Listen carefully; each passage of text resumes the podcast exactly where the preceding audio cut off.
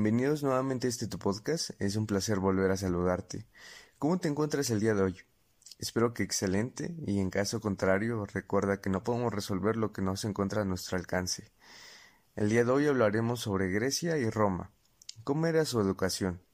En esos tiempos, eh, Grecia, el lugar que se caracterizó por ser en donde se originaron obras literarias como la Iliada y la Odisea de Homero, eh, son dos poemas épicos que forman parte de una larga tradición oral, que bien son la base de la literatura y en su tiempo ejercieron una gran influencia en la educación, ya que gran parte de estas obras eh, narraba los sucesos que pudieron pasar en ese entonces.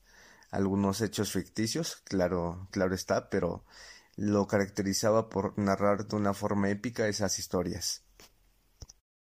Pero bueno, la educación se transmitía a través de la tradición oral y escrita. Eh, parte de su educación iba ligada a las artes, como la filosofía, eh, la música, el deporte y principalmente el arte militar. La educación era dada de manera colectiva, pero también eh, se adquiría de acuerdo a la clase social. Había mucha jerarquización en base a la educación, ¿no? sí preparaban a los jóvenes física e intelectualmente para que estos eh, más adelante estuvieran listos para dirigir el Estado. Las escuelas que se encargaban de dar esta educación a los jóvenes eran los coros y los escuadrones. Aunque en Atenea la educación era más elitista y podían aprender física, gramática y aritmética aparte de todas las materias que llevaban. Eh, mientras que en Esparta estaba enfocada en el ejercicio y en el patriotismo. Cuando los jóvenes cumplían 18 años, los niños entraban en la efebia, que era el tiempo de enseñanza militar. Algunas características importantes de su educación en Grecia fue el concepto de educar a los menores desde muy pequeños, y bueno, actualmente lo seguimos haciendo. Es importante que los niños aprendan desde muy pequeños para desarrollar un factor cognitivo mucho más amplio, y no solamente para adquirir conocimientos, sino para que ellos también puedan aprender valores y se vean reflejados en ellos. Recordemos que la educación no solamente se imparte por parte del docente o la escuela, también por los padres eh, o tutores y también por la sociedad. ¿no? Es importante que ellos puedan desarrollarse de manera adecuada y también educarse de manera adecuada. Y bueno, en general, en Grecia, eh, también todo lo que tenía que ver con en, la, en la sociedad como política y ética, Ah, pues era importante, ¿verdad? También se les enseñaba. Algunos pensadores importantes que se originaron en Grecia fueron Aristóteles, Sócrates y Platón. Y bueno, parte de su educación, como antes lo mencionamos, fue el deporte. Eran grandes atletas, en serio. Y un dato interesante que tal vez sepas, eh, los Juegos Olímpicos se originaron en Grecia en el 776 a.C. ¿Cómo crees que eran los Juegos Olímpicos en esos tiempos? Es algo interesante, ¿verdad? Bueno, para empezar, había una tregua olímpica eh, para que nadie atacara a, sus deportistas y también les brindaban un poco de seguridad. ¿no? Además de esto, eh, participan hombres libres, es decir, no esclavos, y tenían que hablar griego.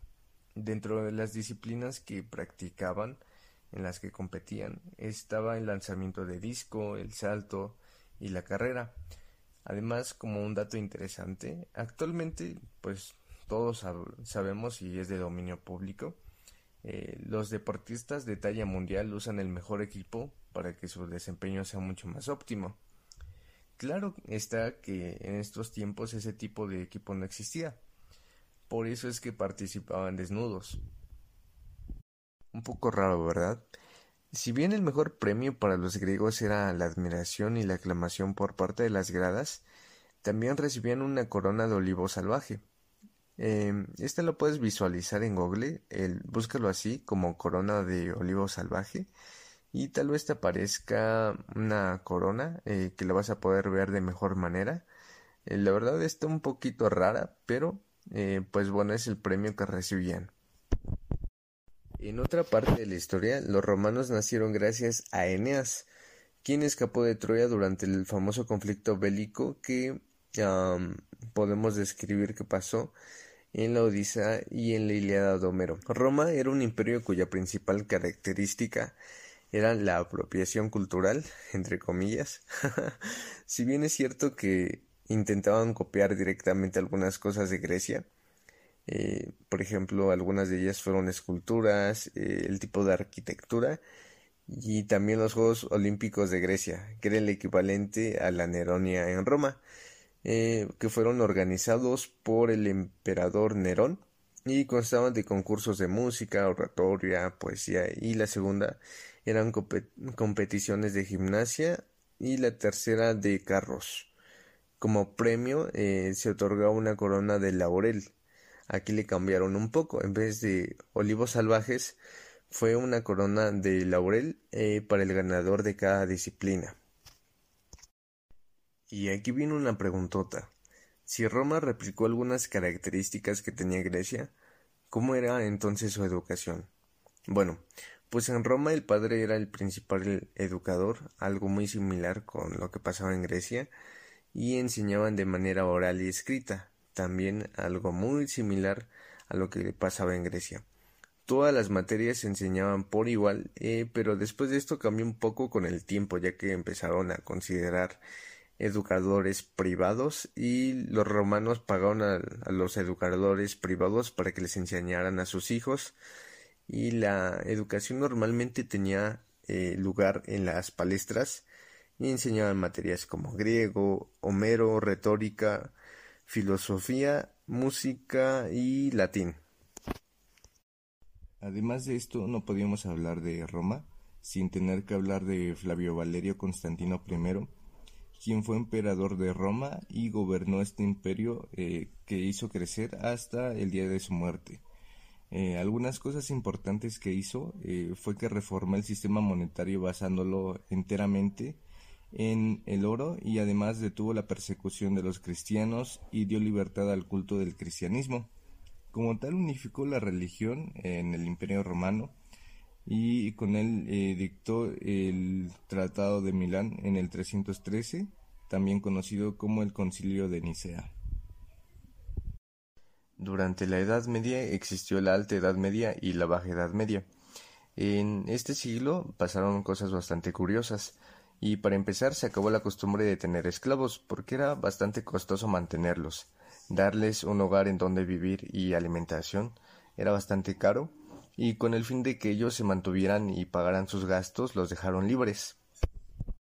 Imagínate este contexto en el que las personas no tuvieran en donde vivir porque no tienen pues ningún tipo de riqueza y mucho menos un terreno para poder construir sus casas, aparte que les quitaban todo el dinero que era de ellos. O sea, si tú trabajabas en algo, tenías que pagar un impuesto y aparte de lo que trabajabas, por ejemplo, tenías este una cosecha de maíz, se le, tenías que entregar una parte eh, como un tributo a las personas de la clase alta. Y educativamente hablando fue una época bastante oscura ya que solamente los elitistas o la clase alta eran los que tenían dinero suficiente para recibir la educación. Entonces pues no había este concepto de que la educación era para todos, solamente para las personas adineradas. Y aquí también es en donde empezó las cruzadas, que era una serie de campañas militares que se organizaron por los papas. Y pues el motivo principal era el fervor religioso y pues adueñarse de estos territorios era pues básicamente una intención expansionista en el que querían los esclavos, las riquezas y todo lo que tenían los musulmanes y los judíos y finalmente no lo consiguieron eh, porque actualmente estos territorios siguen siendo de ellos pero pues fue una época bastante oscura y bastante marcada por estas invasiones. Y pues con todo esto que te acabo de platicar es muy complicado que nosotros pudiéramos pensar que la educación se iba a dar de forma correcta, ya que ni siquiera las personas podían acceder a ellas, solamente personas de la alta sociedad podían llegar a financiar este